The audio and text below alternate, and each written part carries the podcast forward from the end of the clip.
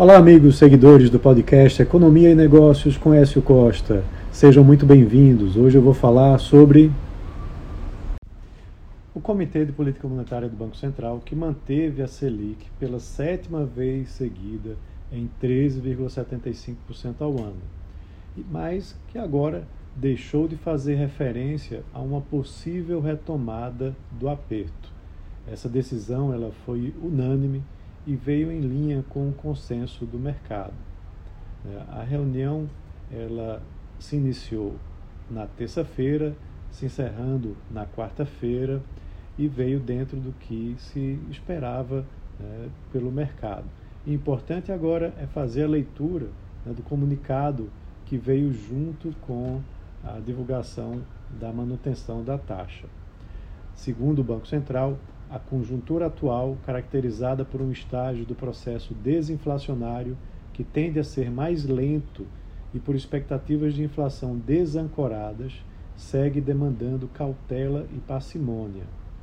A expectativa era de que, embora houvesse é, uma, um início de flexibilização na reunião de agosto né, do comitê, é, com um corte de pelo menos 25 pontos base em relação aos últimos dados de inflação, que foram bastante positivos nesse sentido, que o Banco Central, né, o Comitê de Política Monetária, viesse a inserir isso numa comunicação de forma implícita, sem se comprometer formalmente com os cortes.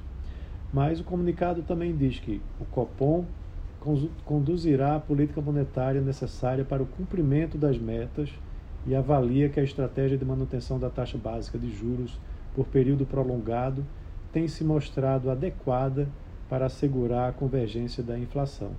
Ou seja, mais uma vez o comitê disse que a conjuntura demanda paciência e serenidade né, para a condução dessa política monetária. Por fim, o, o comunicado ainda fala que os passos futuros da política monetária dependerão da evolução da dinâmica inflacionária, em especial dos componentes mais sensíveis à política monetária e à atividade econômica, das expectativas de inflação, em particular as de maior prazo, de suas projeções de inflação, do hiato do produto e do balanço de riscos.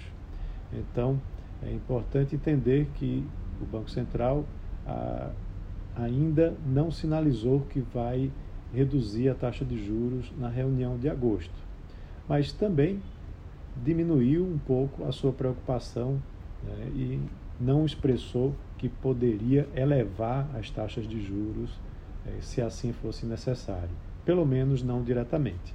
Então é isso, um abraço a todos e até a próxima.